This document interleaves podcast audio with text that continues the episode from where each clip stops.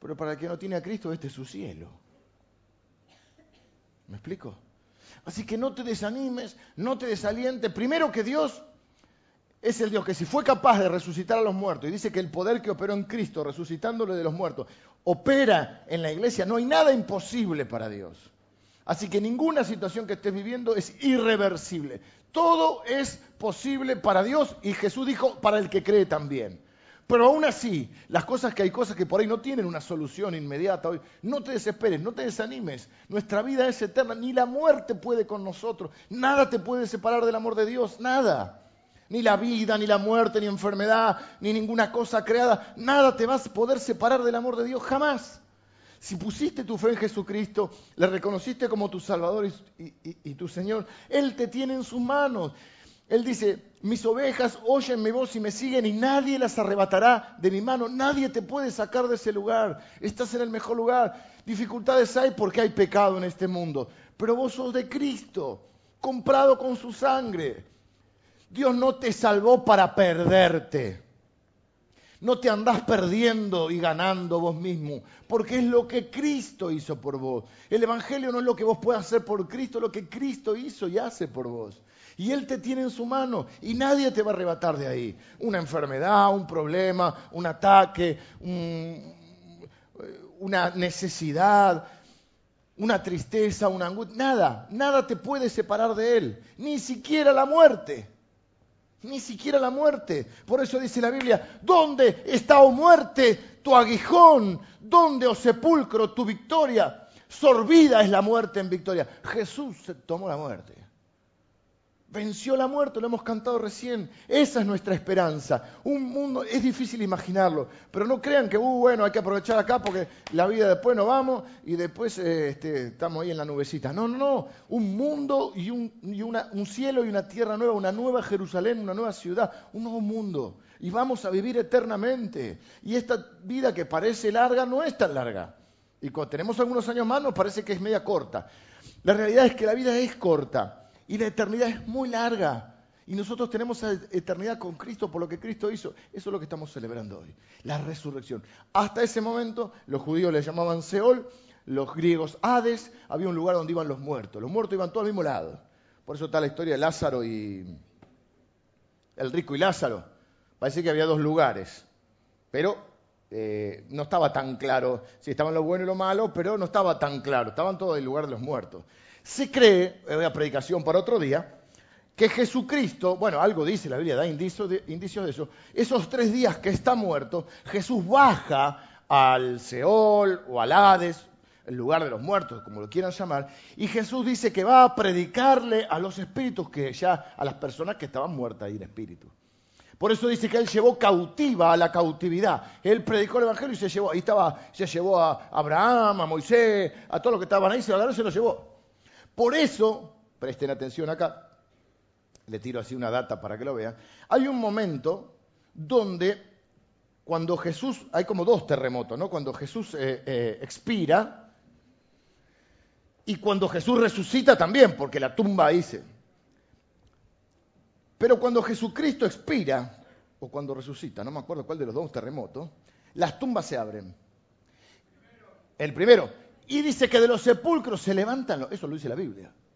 Empieza, imagínate lo que fue ese espectáculo, la tierra primero se oscurece, se rompe toda la, se rasga el velo del templo, Dios mostrando también su dolor por su hijo y de repente las tumbas se abren y empiezan de los sepulcros, empiezan a salir, imagínate, empiezan a salir los muertos de los sepulcros. Algunos creen que son esa cautividad que después se fue con Cristo. Te paso a saludar me voy para la me voy con el Señor. Bueno, bueno, después nos vemos. Imagínate.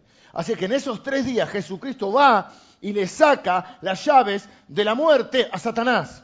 Ahí es donde él pelea, que dice que vence la Ahí es donde pelea en esos tres días. Va ahí y, es territorio de Satanás. El Hades o el Seol, es el territorio de la muerte. Y ahí va Jesucristo. Es medio, medio increíble ¿no? esto, lo que vamos a ver hoy también. Por eso es creer o reventar, nosotros somos de los que creen. Y ahí se libra la batalla final donde Jesús le quita ¿eh? a Satanás la autoridad sobre la muerte y sobre nuestra vida. Así que la resurrección de Cristo es física y la nuestra va a ser física, completa, plena, con cuerpos glorificados. Así que algunos de ustedes que por ahí tienen el cuerpo medio achacado, piensen que van a estar ahí. ¿Eh? a, los que son como yo es una piedra para bailar, una tabla cada acá casi, vamos a poder bailar, saltar, espero que volar, no se los quiero prometer.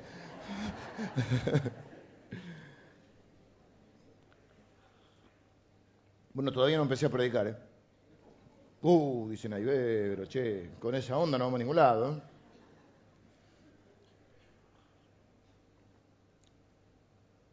Hoy quiero que veamos, o sea, ¿tengo algo más que hacer yo hoy? ¿Más que predicar? Tengo algo que hacer.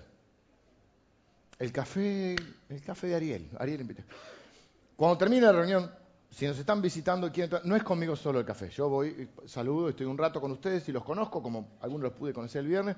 Y hay otros hermanos de la iglesia que prepararon un café que va a ser aquí atrás, en un aula que hay acá bastante grandecita, preparada con café, una medianita, algo, para aquellos que no vengan todos, no se haga el nuevo, eh, para aquellos que nos están visitando quizá eh, en el último tiempito y para conocernos un poquito, conversar algo, eh, nos encontramos cuando termina la reunión un ratito antes de ir a celebrar la Pascua en familia. Otra cosa quiero decir, todavía hay que anotarse, está Adrián por ahí. ¿Hay que anotarse hoy, Adrián? Sí, porque tú estás diciendo, me anoto después, además, cuando pase la fila. Y, sí, sí, no se nota nada. Hoy, el domingo que viene y después ya lo hacemos eh, eh, esporádico. Pero anotarse. Yo sé que hoy día es difícil porque es Pascua. A la noche también van a estar. ¿eh? Hay que anotarse para... ¿A qué es anotarse? Es decir, yo quiero ser parte de esta iglesia. muchos de ustedes son para esta iglesia, pero bueno, nosotros mismos nos anotamos porque estamos haciendo un reempadronamiento. ¿Por qué? Porque estamos poniendo un nuevo software, un nuevo sistema eh, para poder administrar mejor a toda la membresía en el sentido de poder cuidar. A veces creemos que lo, profesional nos deshumaniza y al revés, es para que estemos mejor cuidados todos, para saber que todo aquel que, necesita cada persona se lo pueda llamar por teléfono, se le pueda consultar, si alguien necesita una consejería, un discipulado, un grupo, quiere integrarse a un grupo de mujeres, de hombres, de, matrimonio, de jóvenes, para, para tener un contacto más directo. No te vamos a estar llenando de mails la casilla todos los días. Ya casi ni te llegan mails, viste que los mails ya, fueron. Te quedan lo de publicidad nada. Bueno, nosotros no te vamos a llenar, pero sí queremos estar.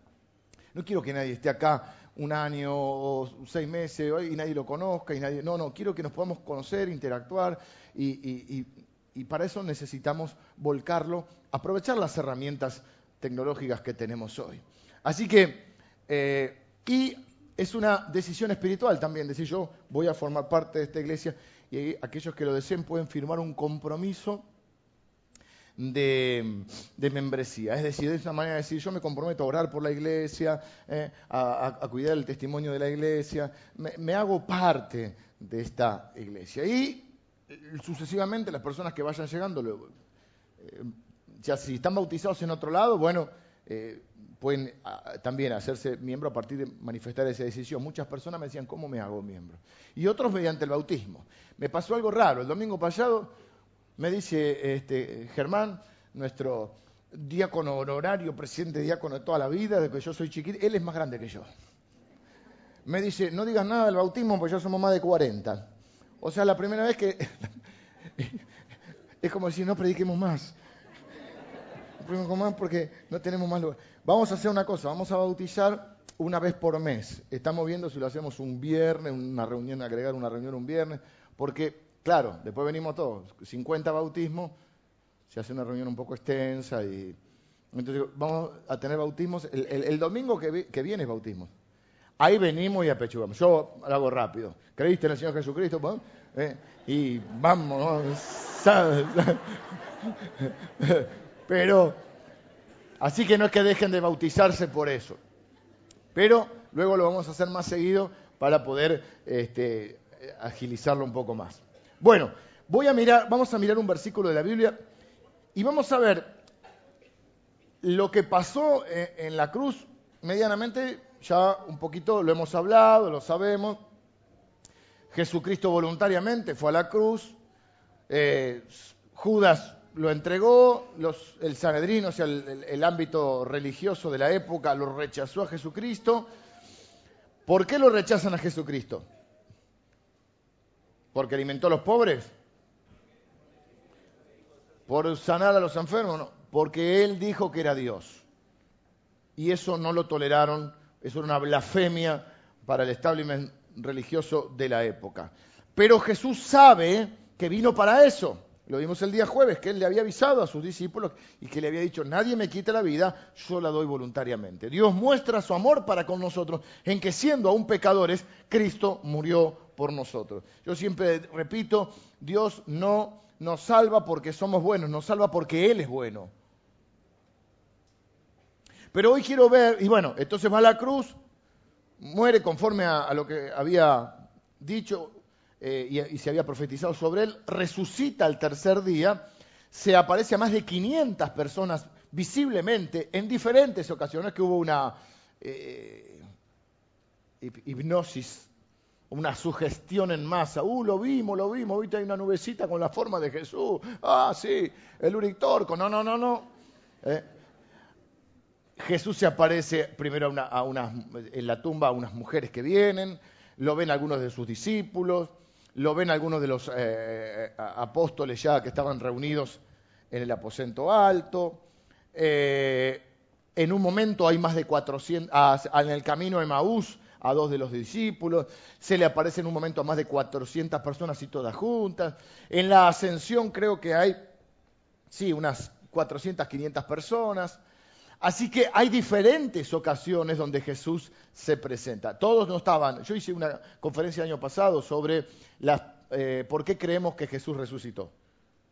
Con argumentos, porque la fe está sustentada también. Por supuesto, hay un punto que es creer o no, pero hay argumentos suficientes para eh, creer en la eh, resurrección. Es más, es como el inicio del mundo. O crees en Dios o crees que una chispa se juntó con otra, y con una sola chispa y el Big Bang. Bueno, esto es lo mismo.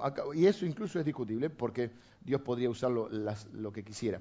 Pero acá estamos en un tema que es que hay una tumba vacía y no hay otra forma de explicarlo si Cristo no resucitó. No hay forma.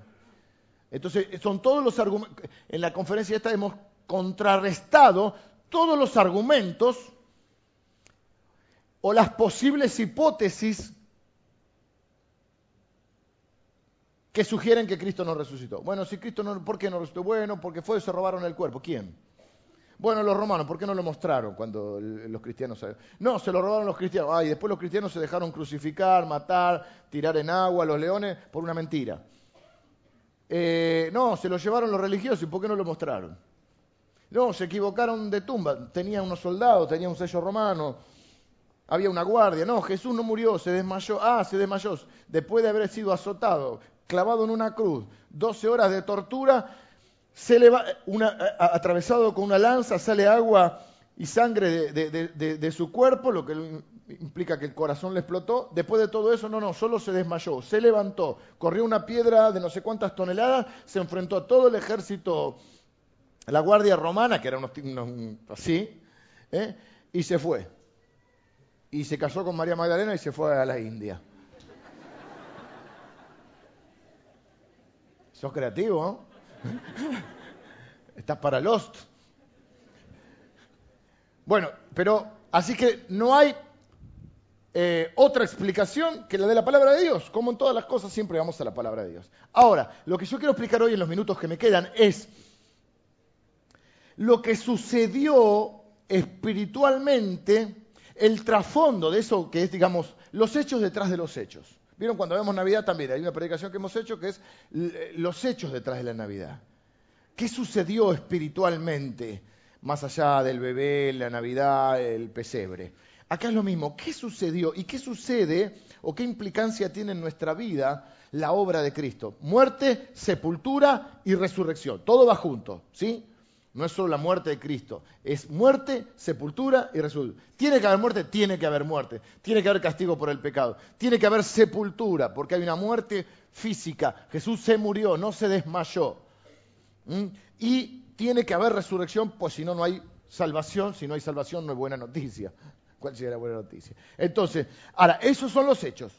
Bueno, vamos a ver los hechos espirituales y los hechos detrás de los hechos, lo que no se ve. Colosenses capítulo 2, versículos, creo que es el 13 al 15, 13 y a 15. Y a vosotros, estando muertos en pecados y en la incircuncisión de vuestra carne, os dio vida juntamente con él, perdonándoos todos los pecados, anulando el acta de los decretos que había contra nosotros, que nos era contraria, quitándola de en medio y clavándola en la cruz y despojando a los principados y a las potestades, los exhibió públicamente, triunfando sobre ellos en la cruz. Ok, a mí me gusta que también se aprendan a veces los versículos. Digo, el domingo que viene comenzamos una serie nueva sobre la primera carta de Juan. Vamos a ver toda la carta de Juan en 13, en 13 domingos, en 13 eh, encuentros. Es una carta fantástica, hermosa, increíble. Vamos a hablar del amor del Padre. Nosotros somos eh, cristocéntrico, ustedes saben que la respuesta para todo es Cristo, pero no somos de la secta solo Cristo, ¿ok? Nosotros creemos en la Trinidad, Dios Padre, Dios Hijo y Dios Espíritu Santo, ¿sí? Que, como dice la Biblia, que, que la, mm, el versículo que dice, la gracia de Dios, el amor del Padre y la comunión del Espíritu Santo sea con todos ustedes. Padre, Hijo y Espíritu Santo. Pero, así que vamos a empezar una, una serie que va a hablar de ese corazón amoroso y paternal de Dios. Pero quiero que este versículo se lo van a, yo creo que muchos de ustedes se lo van a poder aprender de memoria. Yo sé muchos versículos de la Biblia de memoria de, leerla. O sea, si vos lo lees, te van quedando, y es importante que sepa. A veces no me acuerdo la cita. Eh, ahora estoy marcándolo para acordarme, no me acuerdo la cita, pero puedo decir muchos versículos de memoria que son los que te alimentan ¿eh? Eh, tu ser, porque uno, ese es el alimento espiritual de nuestra vida. Dice la primero, vamos a desgranarlo. Estando muertos Dios es el único que puede hacer algo de la nada. ¿Por qué dice que estábamos muertos? ¿Cómo dice el dicho? Mientras hay vida, hay esperanza. Pero acá estábamos muertos. La Biblia nos describe como muertos.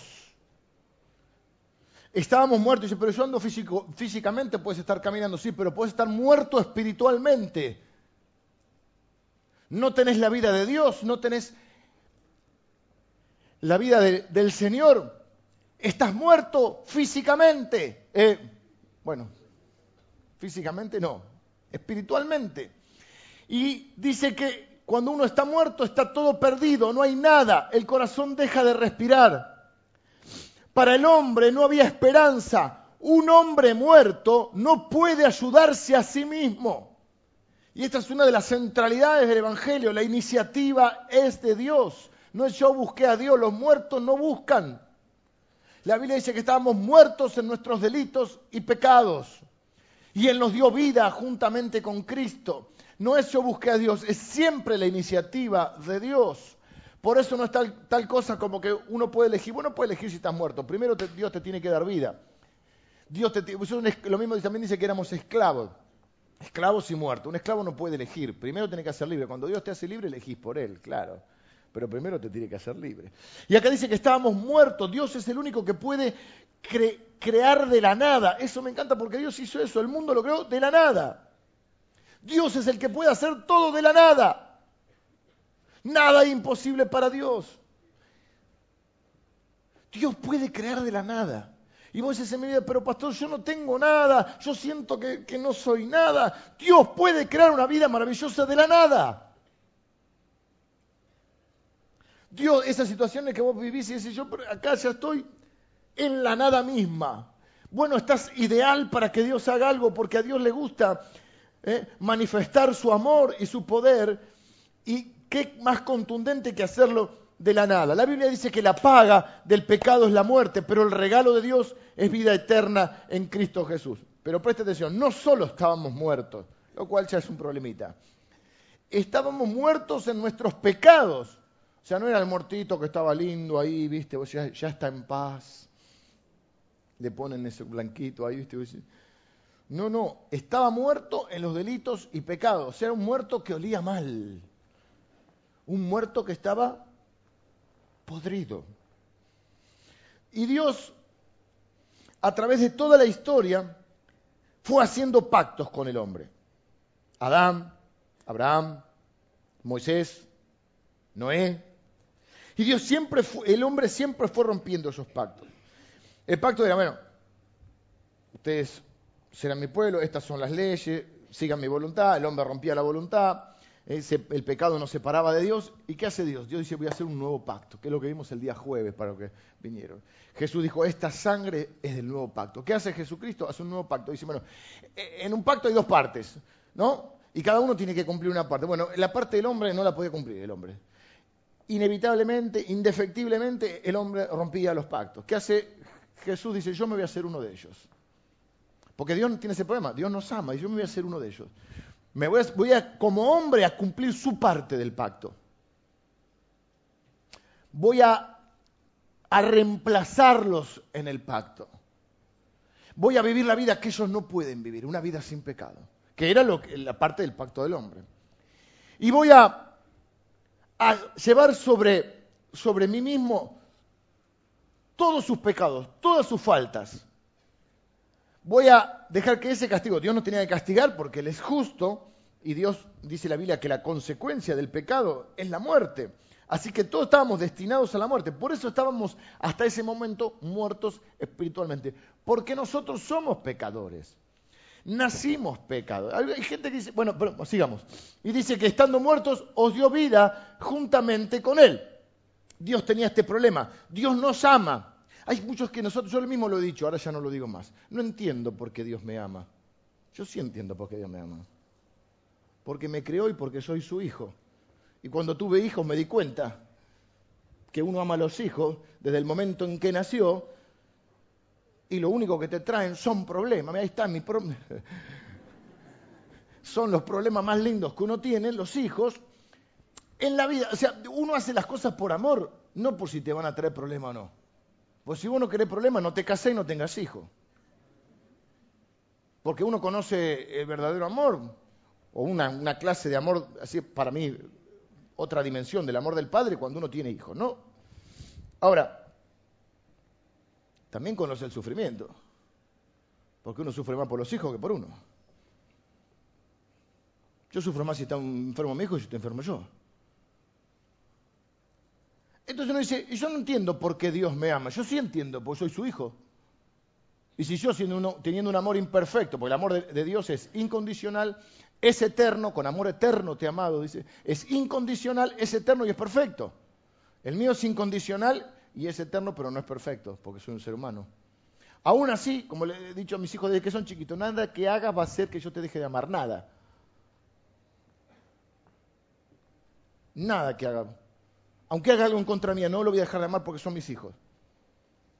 Es más, y cuando te mandás alguna, rápido venía a, buscar ayuda acá.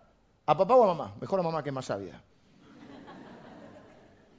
Claro, ¿por qué? Porque si no meten la pata, van a pedir un consejo, les va peor. Esto tenemos que decirle a nuestros hijos. ¿Por qué es lo que a la gente le pasa con Dios? No, cuando esté bien, cuando deje de hacer todas las cosas mal, cuando me porte bien voy a ir a buscar a Dios, me tengo que emprolijar un poco. No, no, al revés. Tenés que venir a buscar ayuda del Padre. Dios nos ama porque no creo. No diga más, no entiendo por qué Dios me ama. Entendelo, te ama porque es tu Padre y porque te creó. Y Dios te creó, parece una redundancia, porque necesitaba gente para amar. Porque Dios no es un Dios que quiere estar en el cielo solo con los angelitos. No, dice, necesito gente para amar. Por eso nos creó. Por eso uno se casa aunque sabe que va a tener problemas. Cada vos lo ves, yo tengo unos cuantos casamientos, no personales. Me, casé una vez, pero digo, eh, onda mormón no. Eh, eh, hago así porque acá está el reclinatorio y se casan. Y vos los ves, el otro día se que está Juli, con su amada esposa ahora, muy bien. Y el último casamiento que tuvimos fue el de los chicos, ¿no? Y hay varios más este año, algunos los estoy esperando todavía. Algunos ya se tienen que ir apurando, ¿eh? A los hijos tan grandes ya no van a poder traer los anillitos, ¿viste? Ya. Fue así. Y yo los veo, ¿no? Y la veía el otro día, ella estaba tan contenta. Y lo miraba Juli y yo decía, ¿vos crees que es perfecto, Juli, no? Pobrecita. Pobrecita de la vida tan bonita que es.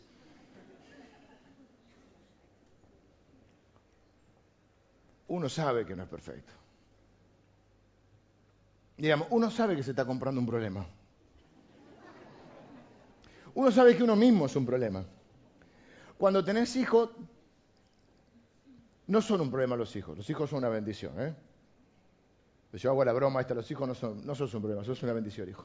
A mi hija que anda por ahí no la veo, pero es una bendición, ella lo sabe. Pero hay problemas en una familia.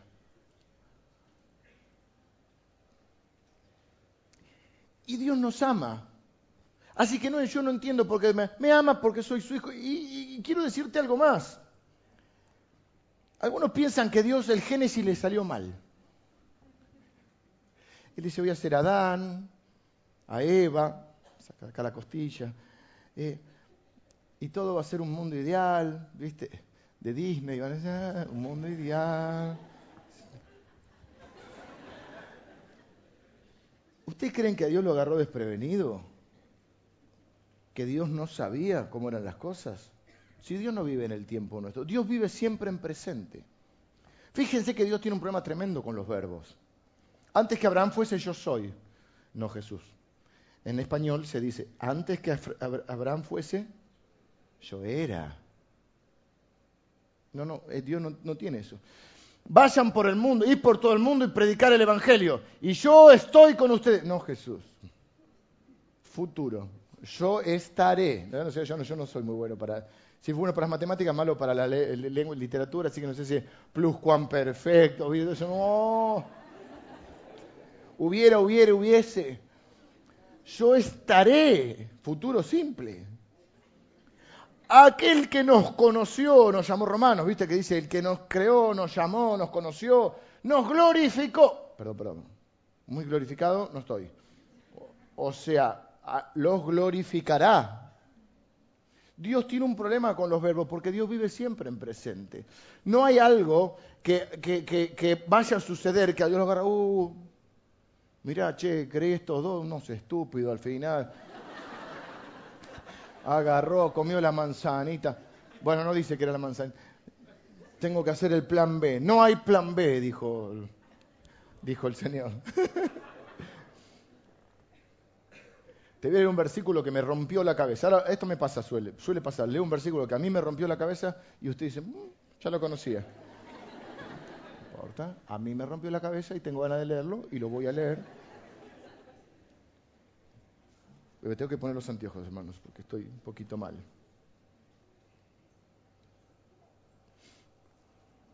Porque por este lo conocen. Porque por ah no, no, anterior. Pero Dios que es rico en misericordia, por su gran amor que nos amó, con que nos amó, perdón, aun estando nosotros muertos en pecados, nos dio vida juntamente con Cristo. Por gracia sois salvos. Eh, esto lo, enseñamos, lo predicamos en la iglesia. En general nosotros somos una iglesia que cree en la gracia de Dios, otro pilar esencial. Pero escuche esto, y juntamente con Él nos resucitó. Pero otra vez Jesús, este es Pablo nos resucitó para, nos vas a resucitar. Y asimismo nos hizo sentar en los lugares celestiales con Cristo. Yo estoy sentado en el suelo acá, ni, ni, ni silla hay. Iglesia pobre. Nos hizo sentar en los lugares celestiales con Cristo. Pero, pero escuche ahora, porque ahora, ahora viene la luz o la oscuridad. ¿eh? Nos amó, nos creó, nos resucitó, todo lo que Él hace en nosotros, ¿no? Él lo da porque él llama las cosas que no son, hago así, pues si no, no los veo, los veo borroso. Hago las cosas que no son como si fuesen, o sea, por eso todo para él es pasado. Pero escucha este versículo. Para mostrar, ay mamita, me está agarrando, para mostrar en los siglos venideros, 2000, 2000, ¿qué estamos? 2017. Para mostrar en el 2017, en los siglos venideros, las abundantes riquezas de su gracia en su bondad para con nosotros en Cristo Jesús. Me mató. O sea que Dios nos creó, nos amó, nos perdonó, nos resucitó y nos glorificó para mostrar las riquezas de su gracia en los siglos venideros. ¿Qué quiere decir esto? ¿Qué es gracia? Favor inmerecido de Dios. Dios tenía que crear una raza que no la merezca, si no, no es gracia. Los cristianos, muchas veces equivocados, y todas las otras religiones son un intento de merecer, pero no se puede merecer la gracia, porque la gracia es el favor inmerecido. Dios tenía que crear gente como usted y como yo que necesiten la gracia de Dios, que no la merezcan. ¿Y para qué lo hizo? Para mostrar cuánta gracia hay en Él, las riquezas de su gracia, la bondad en Cristo Jesús, para mostrar cuánto nos ama necesitaba formar gente, una raza imperfecta. No sé si la palabra es imperfecta, digamos que no la merezca. Así que no decimos más nosotros, yo no entiendo cómo Dios me ama. No, yo sé pues Dios me ama, porque soy su hijo, y porque Él es bueno, y porque Él me creó. ¿Y me hará que me creó? Me creó para mostrar su gracia, y yo lo estoy ayudando. yo lo estoy ayudando bastante, y me parece que usted también. Él me creó para mostrar su gracia. ¿Usted entiende esto? No lo veo entusiasmado. Emilio se entusiasmó. Vamos todavía. Nosotros vamos a ser monumentos vivientes de la gracia de Dios en la eternidad. esa frase me, voló la peluca. Escuche esto. Eh, eh, nosotros somos monumentos. Algunos son catedrales. No, no es. Monumentos vivientes de la gracia de Dios. O sea, soy un monumento. Otra, viste que la de Juana Zurduy salió 16 palos verdes.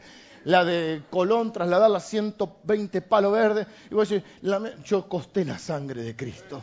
Pero acá estoy, soy un monumento de la gracia de Dios. Y miren que le voy ayudando a Dios para que muestre su gracia No, dice la Biblia, ¿qué pues pecaremos para que abunde la gracia? No, en ninguna manera. ¿Por qué? Porque la gracia de Dios no solo nos perdona, nos levanta, sino que nos empodera para vivir de otra manera. Por eso dice, hay dos patas de la gracia, la gracia salvadora y la gracia santificadora, ¿eh? que es la que nos, ahora se lo voy a explicar, nos mantiene, dice la Biblia, que somos espectáculo al mundo, un espectáculo. Somos cartas leídas. Deberíamos, Jesús no dijo deberían ser, Jesús dijo ustedes son la sal de la tierra, la luz del mundo, una ciudad sobre un monte que no se puede esconder, somos monumentos vivientes. Me encantó ¿Está en la Biblia eso o la inventaste vos? ¿Eh? ¿Eh? ¿Eh? Es una definición mejor todavía. O sea, te la voy a robar igual, te la voy a robar. La primera vez digo, dijo un pastor de mi iglesia, el pastor. La segunda vez voy a decir, este, alguien dijo alguna vez, y la tercera voy a decir, estaba pensando que somos monumentos. Me encantó la frase. Monumentos andantes. La sal de la, nosotros, en el momento que que ponemos nuestra fe en Cristo y Cristo nos da el Espíritu Santo, dice que nos da un nuevo corazón. Les voy a sacar ese corazón que tienen. Uh, acá tengo otra revelación. Esta escúchela. No, Viste que te dicen, no, no hay que escuchar el corazón, el corazón es engañoso. Esta te la dejo para que la piense, ojo. Hay que profundizarla. El corazón es engañoso. Para, para, para, para, dijo Fantino. Para, para si Dios me dio un nuevo corazón, si tengo la mente de Cristo, ya no es un corazón engañoso. Hay ahí una pelea interna, una guerra civil, pero ojo con esto. Porque si estás en Cristo, orás para hacer su voluntad, vos sentís en tu corazón lo que está bien, el corazón, no sé, el, ser interior, vos sentís lo que está bien, lo que está mal. Porque para eso te dio un nuevo corazón, con nuevos deseos. Les voy a quitar el corazón de piedra, les voy a dar un corazón de carne, dice la Biblia. Un nuevo corazón, con nuevos deseos. Por eso no puedes pecar igual que antes, no te sale igual. Antes vos pecabas y decías, che, mira cómo pequé, eh, lo pones en Facebook. Anda contando a todo el mundo. Ah, las cosas que antes nos enorgullecían ahora nos avergüenzan. Si no, ¿qué hacen un domingo a la mañana acá ustedes? La única explicación es que Dios les ha dado un nuevo corazón, con un nuevo deseo, ser como Cristo. Mi solo anhelo es, cantábamos cuando éramos chicos. Ser como Cristo, mi solo anhelo. Y en su... Por... Anhelo sí, pero por su poder con Él seré. Algún en un momento vamos a ser como Él, dice la canción. Así que no es eso de que tenés que podés escuchar tu corazón. Si oraste primero, si tenés la mente de Cristo, si Dios te dio un nuevo corazón. Pero este versículo es tremendo. O sea, Dios necesitaba gente merecedora. Porque si la gracia se merece, no es gracia. No tiene gracia. Así que acá ya no decimos más, no entiendo por qué Dios no me ama. No, yo sé por qué Dios me ama. Porque me creó, porque dio su vida por mí, porque soy su hijo. Así que a Dios no le salió mal el Génesis. Dios tenía un plan desde siempre. Sabía que iba a tener problemas, pero mira, mira si nos ama que dice, lo voy a creer igual. Dice que nos dio vida juntamente con Cristo en el nuevo pacto, en la obra que vimos, perdonándolos todos nuestros pecados. Quiero hacer una aclaración acá que me parece importante para todos los que están acá, para todos. El todo, esta es mía, no de Emilio, pero me gustó igual del monumento. El todo de Dios no es tu todo.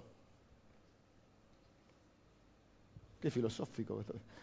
El todo de Dios o el todos no es nuestro todos. Dios perdonó todos nuestros pecados.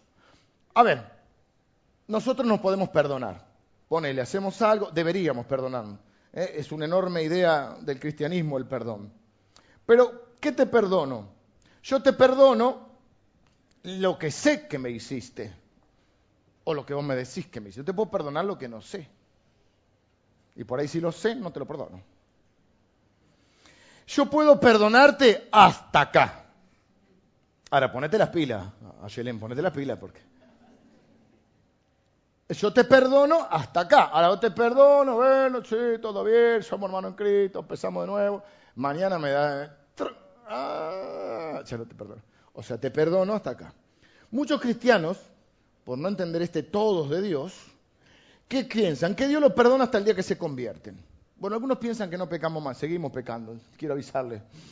Y si el Espíritu Santo no te, no te reconvence, no te redarguye esas palabras que son así, o sea, si, no te sentís un poquito mal, si pensás que no pecaste más, estás complicado.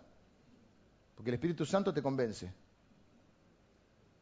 Quería decir otra palabra que no me sale. Te, te reconviene. ¿Viste cuando dice te, reconvengo? Te exhorto, dicen los cristianos. Y te matan. Exhorto es motivar, no es, destruir a la persona. ¿Dónde estamos? Todos los pecados. Todos. Todos de Dios es otro todos. Muchos piensan, Dios me perdonó hasta hoy, ahora me tengo que arreglar como puedo, tengo que hacer uh, los diez mandamientos, esto, lo otro, para la bienaventuranza, tengo que cumplir todo esto. Y bueno, este, sí, si caigo Dios me perdona, pero no entiendo cómo, bueno, como si estoy en pecado y me muero y justo no me arrepentí de ese, me voy al infierno. O se andan perdiendo y ganando la salvación como una cosa de loco, ¿por qué? Porque Dios le perdonó hasta ahí. Pareciera que le perdonó hasta ahí. El todos de Dios es otro por lo que te expliqué de, de los tiempos de Dios. Dios siempre está en presente. Por lo tanto, Dios es el alfa y la omega, el principio y el fin. Dios conoce todas las cosas desde siempre. Vos no lo vas a sorprender a Dios con un pecado nuevo. Uy, Jesús dice, me olvidé, de este pecado. Voy a tener que ir a morir de vuelta. Porque yo perdoné hasta acá. Él perdonó todos los pecados. voy a decir algo que algunos lo, pueden tomar a mal, por eso lo voy a, explicar. Dios perdonó los pecados que todavía no cometiste. ¡Oh! No, no, no, no, no, no. Si estás pensando así, no tenés un nuevo corazón. Dios perdonó los pecados que todavía no cometiste. Eso al revés, te debería dar más, más cuidado más rescatarse, diríamos. Claro, porque cada pecado a Cristo le costó su sangre. Vamos a andar pecando ahí como si nada. Pero la realidad es que Él perdonó todos tus pecados, los futuros también. Porque Dios ya sabe tu vida. Hay gente que dice, Dios no me puede perdonar. A veces Dios te perdona y vos no te perdonás. El todo de Dios es mayor que nuestro todo, anoté, quería decirlo. Para los creyentes, la sangre de Cristo, de Cristo, dice la Biblia, nos limpia de todo pecado. Y si para Dios fue suficiente, ¿por qué no lo es para vos? Oh, no, no, yo no me puedo perdonar, que eso es más bueno que Dios. Si para Dios la sangre de Cristo fue suficiente, ¿cómo no lo es para vos? Por eso nuestra cruz está vacía. ¿Saben por qué está nuestra cruz vacía? Porque Cristo resucitó. Pero ¿por qué usamos la crucecita nosotros vacía? Porque cuando vemos una cruz vacía, en realidad no lo tenemos que ver a Cristo. Me tengo que ver a mí. Yo cada vez que veo una cruz digo, Ay, ahí estoy yo. Crucificado estoy con Cristo y resucitado con Él. Estoy en Él, soy una nueva criatura. Es más, estoy sentado en los lugares celestiales con Cristo Jesús, porque soy un monumento de la gracia de Dios. Perdonó todos tus pecados. Ahora va a decir, pará, perdonó todos tus pecados. Y voy a decir, gloria a Dios, me perdonó todo. Sí, sí. También perdonó los pecados de tu esposa. Ah, de ella también. Ah, que es brava, ¿eh? perdonó los pecados de tus hijos, perdonó los pecados de tu hermano, perdonó los pecados de tu pastor. Es bonito, pero alguno tiene. Dios perdonó todos los pecados. Por lo tanto, si la gracia de Dios es suficiente para perdonarme a mí, también es suficiente para perdonar a tu hermano. Por eso el Padre Nuestro, ojo, que puede ser una bendición, pero es una declaración muy fuerte. Y perdónanos nuestros pecados como nosotros perdonamos a los que nos ofenden. O sea, si no lo perdono, mm, mm, mm, es como recordásela como yo se la, recordámela como yo se la recuerdo. Reprochame como yo. Vos, vos establecés la vara del perdón. Ay, es que yo no lo puedo perdonar. Bueno, tenés cuidado, no eres el Padre Nuestro, entonces por la duda dice en otro versículo para reforzar esta idea, si alguno tiene queja contra su hermano, de la manera que Cristo os perdonó, así también tienen que perdonar vosotros. O sea, la misma, mira esto, no podemos odiar a nadie, yo estoy en problema. Tenía una gana de odiar, pero era una cosa que me levanté con una gana de odiar, pero ¿sabes por qué no puedo odiar? Porque no puedo odiar lo que Dios ama.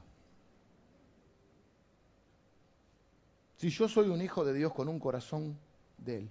Yo no puedo odiar lo que el cielo ama.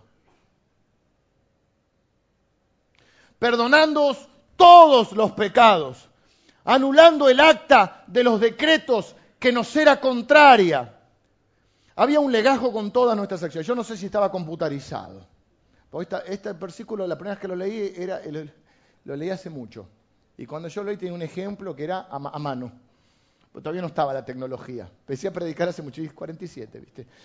Entonces cuando empecé a predicar, yo tenía un traía como un legajo, no lo traje hoy, porque ya quedó viejo el, porque ahora la factura es electrónica.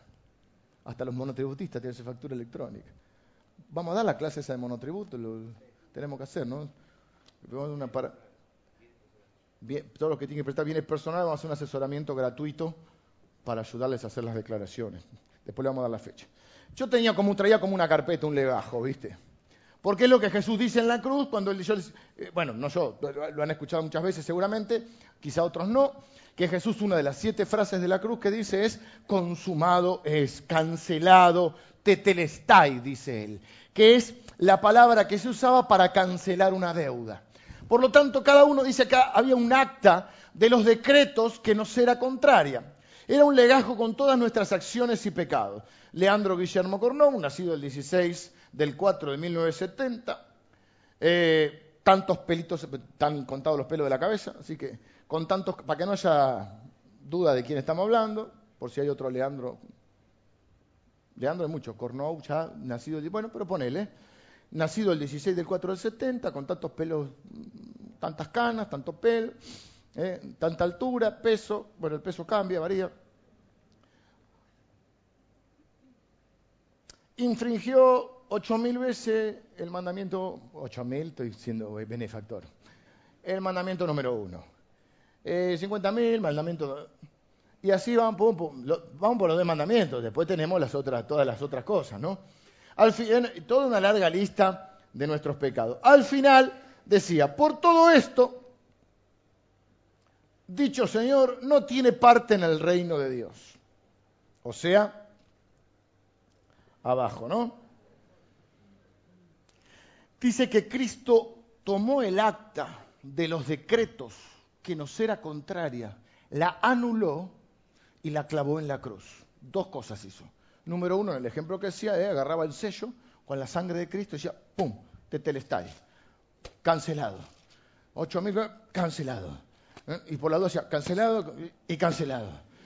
O sea, está todo cancelado. El archivo está limpito.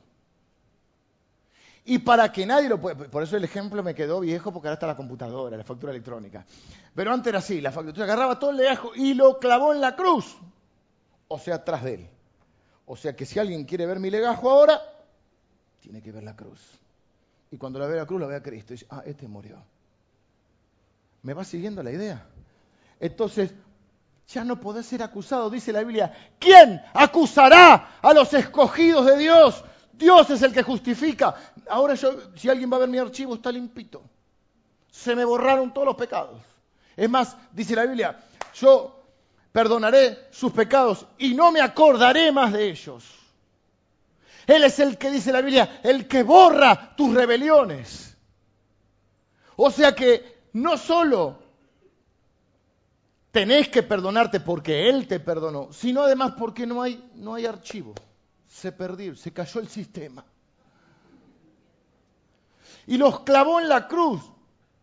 Pero he aquí, he aquí, mira cómo te lo digo, que Satanás sacó fotocopia.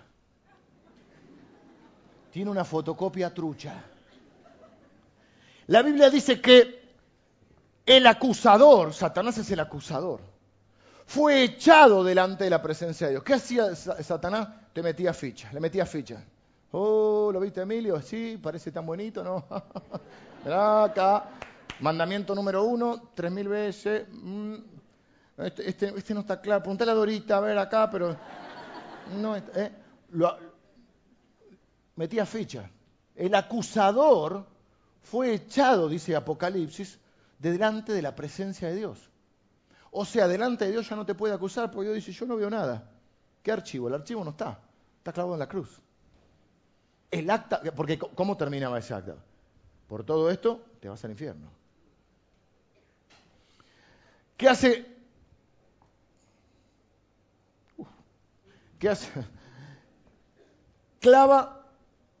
o sea que ahora ya nadie, quien quiere ver mis pecados, dice, mira la cruz, papito. ¿Mm? Ahí está. Satanás saca fotocopia. Como no te puede acusar delante de Dios, te acusa acá. Porque una cosa es el Espíritu Santo convenciéndote de pecado.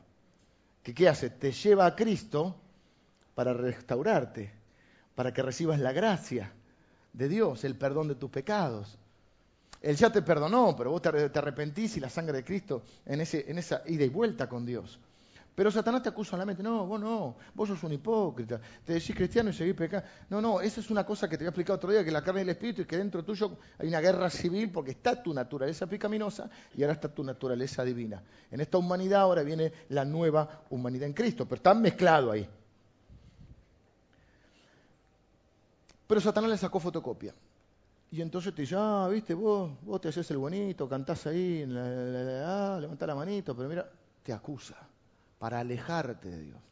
La diferencia con el Espíritu Santo es que te convence de pecado, no te acusa. Satanás te acusa para que vos te sientas separado de Dios. Y Satanás también le sacó la fotocopia a tu hermano. Por eso a veces viene algún hermanito y te acusa. Pero vos tenés dos opciones, o parecerte al Padre o parecerte a Satanás. Cada vez que vos acusás o juzgás a alguien vos te estás pareciendo a Satanás, porque el título de Satanás es el acusador. Pero cuando vos bendecís, te pareces a tu Padre, que bendice aún a los que lo maldicen. Jesús en la cruz dice, perdónalo, no saben lo que hacen. Esteban cuando está siendo aprediado dice, no le tomes en cuenta este pecado. Bendecimos aún a los que nos maldicen, porque Él, acusador, ha sido echado delante del Padre. Ya no te puede acusar. Si no hay quien te acuse, no hay quien te condene. Y si no hay quien te condene, es lo que dice Romano. ¿Quién acusará a los... Vamos a leerlo. Romanos 8.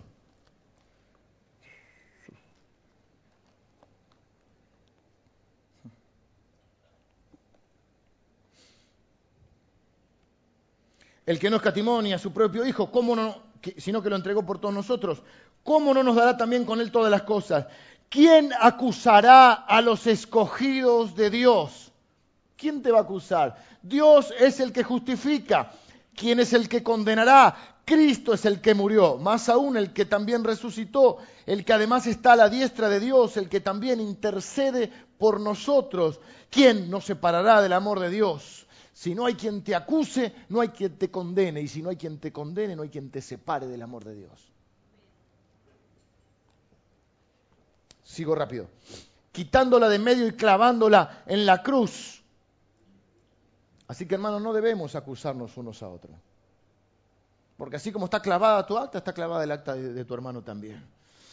Despojando a los principados y a las potestades. Pregunta, ¿de qué los despojó? O sea, ahí hay una batalla que se ve detrás de la cruz. Todo esto está sucediendo en la cruz y en esos tres días. Ahora ya está, se bajó de la cruz, clavó eso y dice que despojó a los principales. Eso que te dije, en esa batalla espiritual que sucede para mí en el centro de la tierra, ahí que estaba el Seol y el Hades. Despojando a los principales. ¿De qué los despoja? Del poder. Y ese poder, ¿contra quién lo ejercían? Contra nosotros. Y nosotros en poder de quién estábamos? Del maligno. Por lo tanto, los despojó de nosotros. ¿Me siguen la idea? Los despojó de nosotros. Él nos tenía, los poderes malignos, los principados, las potestades, encabezados por Satanás, sus huestes y todos sus... no estábamos en poder de las tinieblas. ¿Dónde lo, saco yo eso? Bueno, lo dice ahí Colosenses 1.12. Dice, el cual nos ha librado, está hablando de, Cristo, el cual nos ha librado de la potestad de las tinieblas y trasladado al reino de su amado Hijo, en quien tenemos redención, rescate, por su sangre, el perdón de pecados. Nos despojó de, lo despojó de nosotros mismos. Nosotros estábamos en poder y Él nos sacó de ese poder. Todo eso ocurre en los eventos de la cruz. Y termino con esto, vengan los músicos.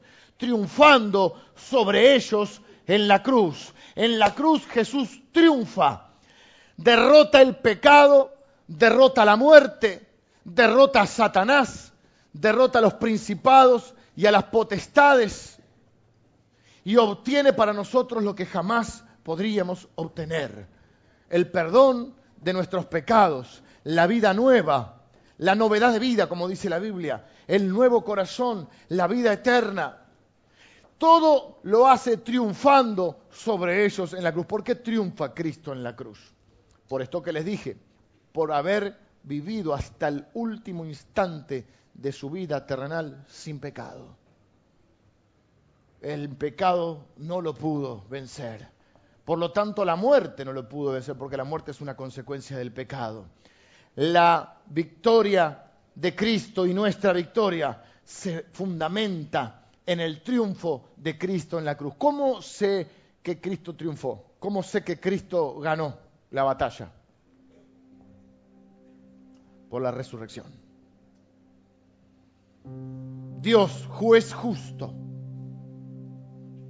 convalidó la obra de Cristo levantándolo de los muertos, dándole un nombre que es sobre todo nombre, dice la Biblia, para que en el nombre de Cristo se doble toda rodilla de los que están en los cielos, en la tierra y aún debajo de la tierra, y toda lengua confiese que Jesucristo es el Señor, Él es el campeón, Él es el triunfador. Dios convalidó su obra, aprobó lo que Él hizo, en Él soy aceptado. Dios aceptó el sacrificio de Cristo para poder aceptarnos nosotros. Por eso Él se convirtió. Él ya era, pero pasó a ser para nosotros el Cordero de Dios que quita el pecado del mundo. La resurrección es el pilar de nuestra fe. Es la única que tiene a un Salvador resucitado. Es la única que tiene a un verdadero campeón resucitado. Ya nadie niega, miren, ni, históricamente, ya nadie niega la, existencia de Cristo. Nadie. Los historiadores, que existió un Jesús, lo que tenemos que poner en, en, lo que se puede poner en tela de juicio es si es Dios o no es Dios, si resucitó o no resucitó, pero que Cristo existió, Un, tal Jesús murió en la cruz, no lo niega nadie. Por eso que les dije, como la tumba está vacía, no hay forma de explicar sino a través de lo que Dios ya anticipó. Fíjese, no es una idea concebida a posteriori. Bueno, no podemos explicarlo, vamos a hacer una hipótesis, no habrá resucitado, che, no, no, no, no. Resucitó al tercer día conforme a las escrituras. Ante todo, dice Pablo, yo les enseñé esto, que Jesucristo murió por nuestros pecados, que fue sepultado y que conforme a las escrituras resucitó al tercer día como lo había dicho. Jesús ya lo había dicho, vengo a morir. Antes de que lo agarren, Jesús dijo, voy a dar mi vida. Es necesario que padezca esto. El Juan el Bautista dijo cuando lo vio, este es el Cordero de Dios que quita el pecado del mundo. Isaías, unos 700 y pico, casi 800 años antes del nacimiento de Jesús, dice que el molido fue por nuestros pecados, el castigo de nuestra paz fue sobre él. Como cordero fue llevado al matadero y no abrió su boca. No dijo, no, no, yo me defiendo, yo soy inocente. Como cordero fue llevado al matadero y no abrió su boca. Molido fue por nuestros pecados y por nuestras rebeliones. El castigo de nuestra, de nuestra paz fue sobre él y por sus llagas fuimos nosotros sanados. Y esa sanidad de Dios no es solo la sanidad física, a veces lo usamos para la sanidad física. Lo que está diciendo es un estado de salud completo, una salud, una salvación integral. Es más, la palabra salvación se traduce como salud y viceversa, salud como salvación. Es una salvación. Él, Él fue, por sus llagas somos nosotros salvados. Dios vio a su Hijo en la cruz como un pecador para poder mirarme a mí y verme como su Hijo. No me asombra que me ame, soy su Hijo. Me ama incondicional. Haría lo que hiciera falta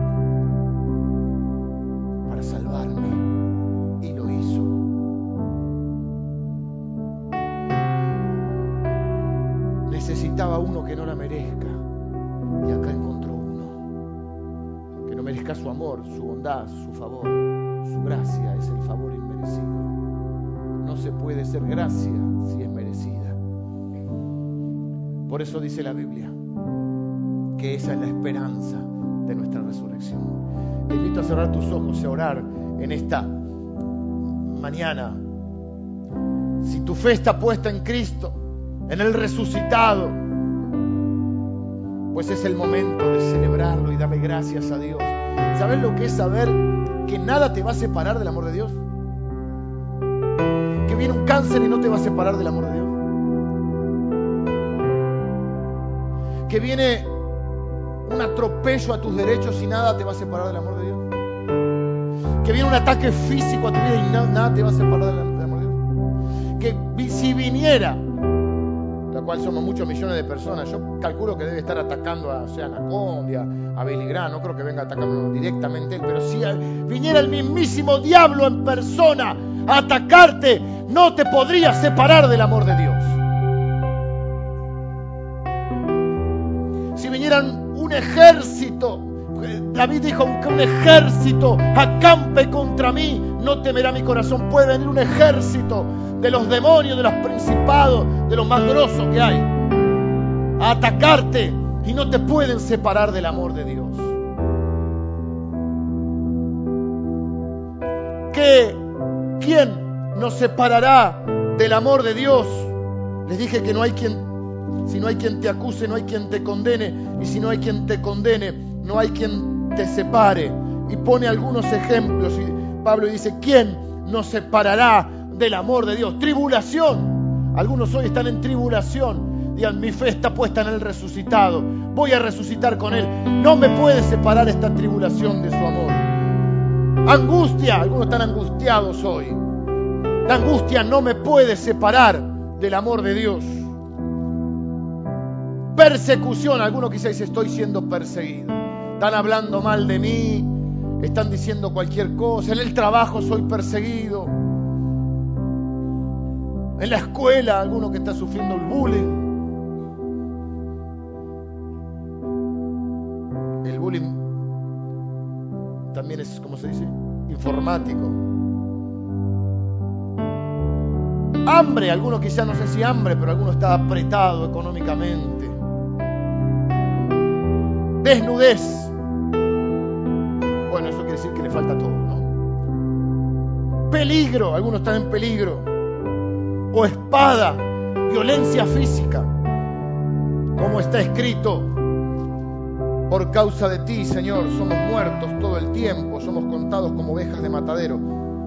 Antes, en todas estas cosas, somos más que vencedores por medio de aquel que nos amó. Por lo cual estoy seguro, dice Pablo, que había sufrido todas las cosas que, que leímos anteriormente. Él no es que está diciendo algo teórico, él sabe esto porque lo vivió en su vida. Yo estoy seguro de que ni la muerte, ni la vida, ni ángeles, ni principados, ni potestades, ni lo presente, ni lo porvenir, ni lo alto, ni lo profundo, ni ninguna otra cosa creada nos podrá separar del amor de Dios que es en Cristo Jesús, nuestro Señor. Nada te va a separar del amor de Dios.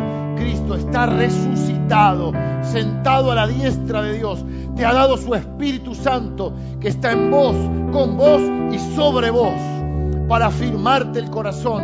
El Espíritu Santo es la garantía, dice la Biblia, de que Cristo va a venir a buscarte. Nada te va a separar del amor de Dios.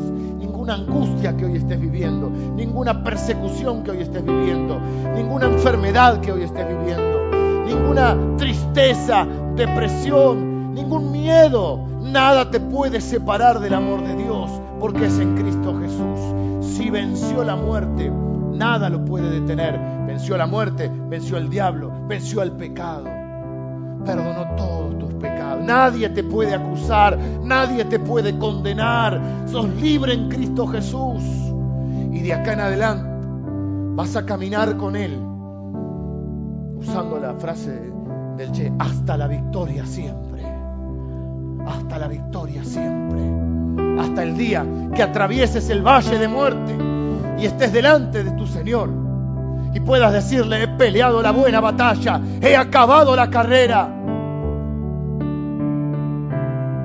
guardado la fe. Y el Señor te diga, bien, buen siervo y fiel, sobre poco has sido fiel, sobre mucho te pondré. Y entres a tu destino final de gloria eterna. ¿Estás seguro de esto? ¿Estás seguro? Pusiste tu fe en Jesús. Por ahí estás sacado y dices, yo la verdad que, bueno, sabía que Cristo había resucitado, pero no, no, no, no la tenía muy clara. Y...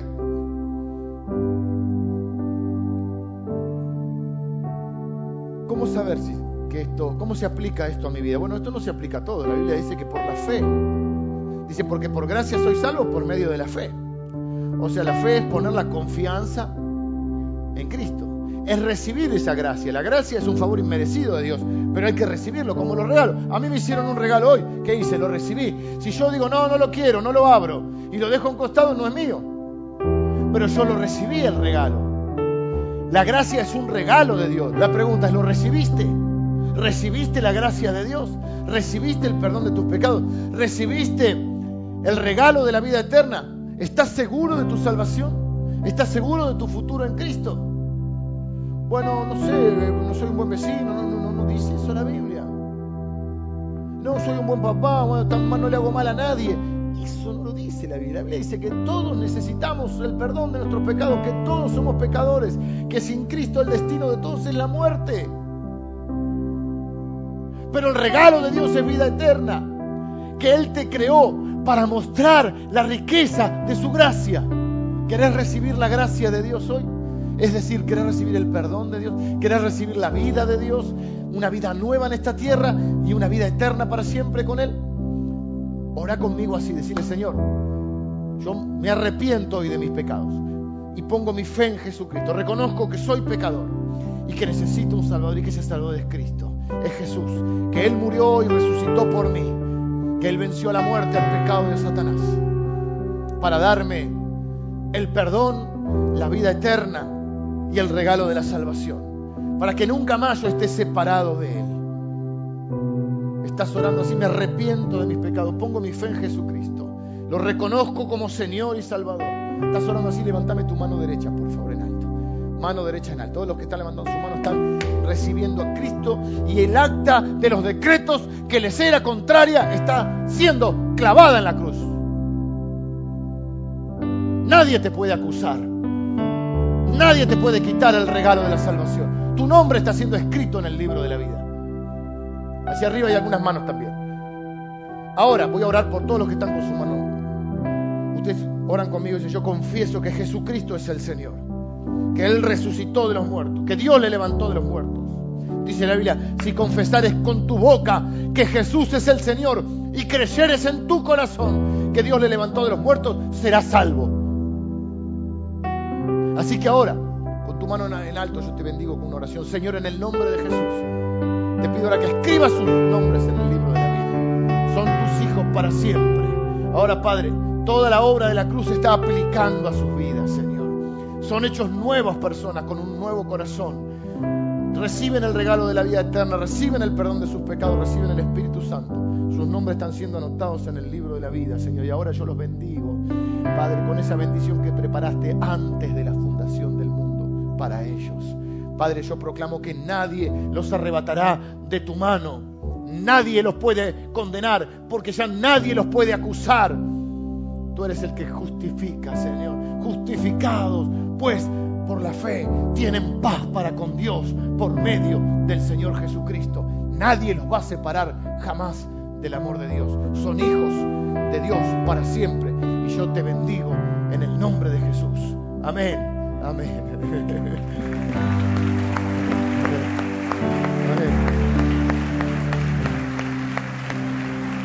Escuche. Deme un minuto más porque quiero hacer una cosa. Dije que el poder de la resurrección opera en la iglesia. Les están entregando una pequeña tarjeta. Ustedes pueden poner sus datos y, y señálenme el buzón, por favor, ahí atrás, el buzón. Bien, gracias, queridos. Si usted desea saber más de la obra de Cristo, unos pastores de la iglesia les van a estar llamando, les van a invitar a la iglesia, no van a ir nadie a su casa, ni le van a pedir nada, simplemente le van a invitar a un café, aquí obviamente todo gratuito, para eh, hablarle de eso. No se vaya nadie todavía, por favor, que quiero hacer una cosa más antes de terminar. Hoy a la noche tenemos una película, una peli. A las 7 y 10 la película empieza. Venimos a las 7 por las 7, venimos antes por el estacionamiento. A las 7 y 10 larga la película con pochoclo, con todo. Dura una hora 50 creo. Así que a las 9 mm, más o menos está terminando. Yo voy a hacer una invitación de 10 minutos y nos vamos. Pero acompáñennos, traigan a sus amigos. La película se llama El Poder de la Cruz. Me da pie para lo que quiero hacer ahora. Luego los hermanos de la iglesia, aquellos ya saben, la iglesia está enseñada, trae sus diezmos y sus ofrendas. Pero quiero decir esto. Ese poder de la cruz que operó en Cristo resucitándole de los muertos, dice la Biblia que es el que opera en la iglesia. Si Él pudo vencer la muerte, no hay nada imposible para Él. O sea, Él estuvo muerto literalmente, ¿sí? Y Dios le levantó de los muertos. El poder, o sea, no hay, no hay nada peor que que te mueras. O sea, o no había nada peor. O sea, todo es menos que morirse. Estar enfermo es menos. Que te falte un trabajo es menos. Que tengas un problema de relación es menos. La muerte es lo peor. Si Él levantó de los muertos, y Dios lo levantó de los muertos, y ese poder opera en la iglesia, y, Dios, y dice que Cristo es la cabeza de la iglesia, ese poder opera en nosotros. Entonces lo que yo quiero hacer ahora es ejercer la autoridad que no es propia, es de Cristo. Es de Cristo la autoridad, pero la ha dado a la iglesia. Yo como pastor de esta iglesia quiero ejercer esa autoridad en favor de sus hijos. Así que lo que vamos a hacer es así, no nos vamos a poner pie porque somos un montón. Con los ojos cerrados, cada uno. Va a poner ahora delante del trono de Dios, que también es llamado trono de gracia, va a poner su petición, va a poner la necesidad que él tiene, la necesidad, ese imposible que hay en su vida, eso que si esto es esto es imposible, esto no se, esto no, no, Quizá no es imposible literalmente, pero vos sentís que es imposible para tu vida. esto no se va a dar nunca. Bueno, ok, eso. Esa necesidad, esa petición, la ponemos delante de Dios ahora. Quizá es un motivo, un problema de salud el que algunos tienen. Dice la Biblia que Él llevó nuestras enfermedades y por sus llagas fuimos nosotros curados. Ahora en el nombre de Jesús, Padre, con la autoridad que tú me das, que es de Cristo, que tú le has dado a Cristo, que es cabeza de esta iglesia. Él es el dueño de esta iglesia. Él es el fundador de esta iglesia. Él es el que sostiene esta iglesia. Él es el centro de esta iglesia. Pero con la autoridad que Él tiene y ha delegado en nosotros su iglesia. Padre, yo como pastor de esta iglesia ejerzo la autoridad de Cristo para bendecir a mis hermanos. Padre, te pido en el nombre de Jesús que te lleves todas las enfermedades que hay en este lugar. Ahora, en el nombre de Jesús, que las lleves, Señor. Las cargaste en la cruz por nosotros. Por tus llagas fuimos nosotros curados, Señor. No hay nada imposible para ti, Señor. Tú viniste y dijiste que el Espíritu Santo estaba sobre ti para sanar a los enfermos. Y yo te pido ahora, Señor, que ese mismo poder y ese mismo Espíritu que está en este lugar recorra este lugar, sanando a los enfermos, Padre, en el nombre de Jesús. Te pido en el nombre de Jesús, para mostrar una vez más tu poder, tu misericordia, tu amor y tu bondad hacia nosotros, tus hijos, para mostrar tu gracia, las riquezas de tu gracia y tu bondad en Cristo Jesús. Te pido ahora que sanes a los enfermos en el nombre de Jesús. En el nombre de Jesús. Padre, aquellas personas que están teniendo problemas de dolor interior, que necesitan sanidad en sus corazones y en sus mentes. Aquellas personas que enfrentan depresiones, aquellas personas que la angustia se ha vuelto una enfermedad del corazón, aquellos que están heridos en sus corazones, que, arrastran recuerdos, dolores, tristezas y angustias del pasado o de situaciones que están viviendo ahora. Aquellos con enfermedades mentales, Señor, en el nombre de Jesús, tú viniste a sanar a los quebrantados de corazón y a traer libertad a los cautivos, Señor. Aquellos que están cautivos de su pasado, aquellos que están cautivos de opresiones del maligno. En el nombre de Jesús, Padre, te pido que traigas sanidad espiritual, sanidad emocional, sanidad mental y liberación espiritual, Señor. Tú viniste para hacernos libres. En el nombre de Jesús te pido que libertes a los que están cautivos hoy. Padre, en el nombre de Jesús, que esa libertad se haga manifiesta ahora. Recorre este lugar, Señor, libertando a los cautivos, sanando a los quebrantados de corazón. Padre, vendando sus heridas emocionales, haciéndoles creer estas verdades de tu palabra, que en Cristo son nuevas criaturas, que las cosas viejas pasaron y todas, todas, todas son hechas nuevas. Ahora, Señor, aquellos que están presos del miedo y del temor, hay personas que están oprimidas hoy por el temor. En el nombre de Jesús. La Biblia dice que el amor echa fuera el temor. Padre, te pido que inundes nuestros corazones con tu amor, de manera que el temor se vaya en el nombre de Jesús. Ese falso profeta que es el temor, que se vaya en el nombre de Jesús. Lo echo fuera en el nombre de Jesús. Echo fuera todo espíritu opresor en este lugar. Te quiero oprimir la vida de mis hermanos con mi propia vida en el nombre de Jesús. Lo echo fuera, lo expulso en el nombre de Jesús. Declaro libres a mis hermanos en el nombre de Jesús. Nos declaramos libres en Cristo. El poder de la resurrección opera en nosotros ahora, libertándonos, sanándonos, restaurándonos, dándonos una nueva mente, nuevo corazón, una nueva vida. Padre, aquellas personas que tienen, que necesitan paz en sus relaciones, aquellos que están siendo atacados, difamados, vituperados burlados, Señor, en el nombre de Jesús. Te pido que tú los defiendas en el nombre de Jesús. Atamos a los espíritus calumniadores, opresores, los burlones y atacadores en el nombre de Jesús. Nos declaramos cubiertos con la sangre de Cristo, cubiertos por su gracia, Señor. Aquellas personas que están sufriendo violencia física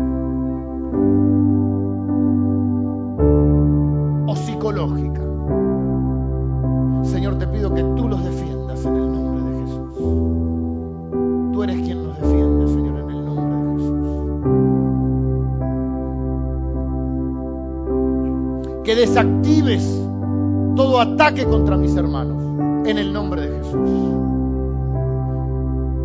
Le quitamos autoridad sobre nuestras vidas. Te pido, Señor, que detengas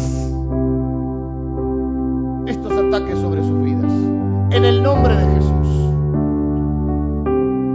Padre, aquellos que están sufriendo una necesidad ahora económica, aquellos que están sin trabajo ahora o con un mal trabajo.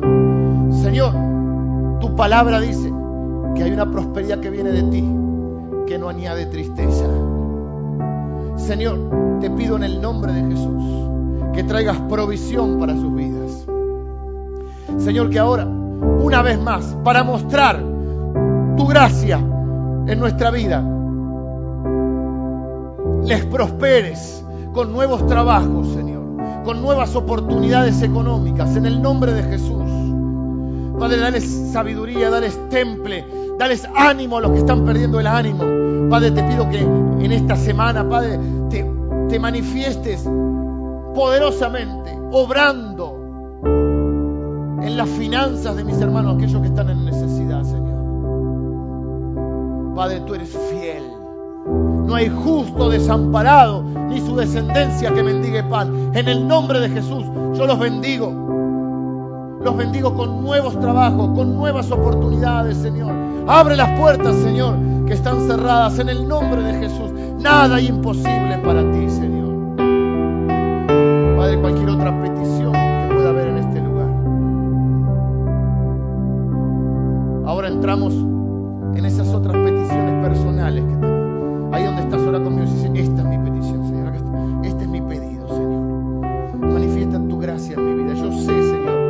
gracia y de tu misericordia, de tu amor y tu bondad hacia mí. Necesito, Padre, e, este favor inmerecido. En el nombre de Jesús pedirlo. Es tu papá. Pedíselo, es tu papá. Decirle, papá, necesito este favor.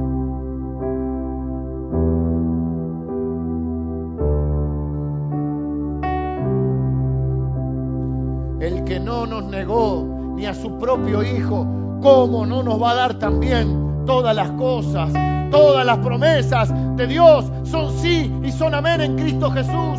Agárrate de las promesas de Dios. Decirle, yo creo, Señor. Esperanza contra esperanza. Yo espero lo mejor de vos. Señor, si no nos negaste a Jesucristo, ¿cómo no nos vas a dar todo lo que necesitamos, Señor? Bendigo a tu pueblo que se ha reunido esta mañana para celebrar tu resurrección. Los bendigo, Señor. Ahora que van a sus casas, los bendigo. Padre, que puedan compartir tu palabra, que puedan compartir su testimonio. Benditos son los pies de los que anuncian la paz. Señor, dales poder para que se... y las obras que haces en sus vidas y que vas a hacer en este tiempo, Padre, que sean una oportunidad para predicar y para hablar de Jesucristo. No nos queremos llevar ninguna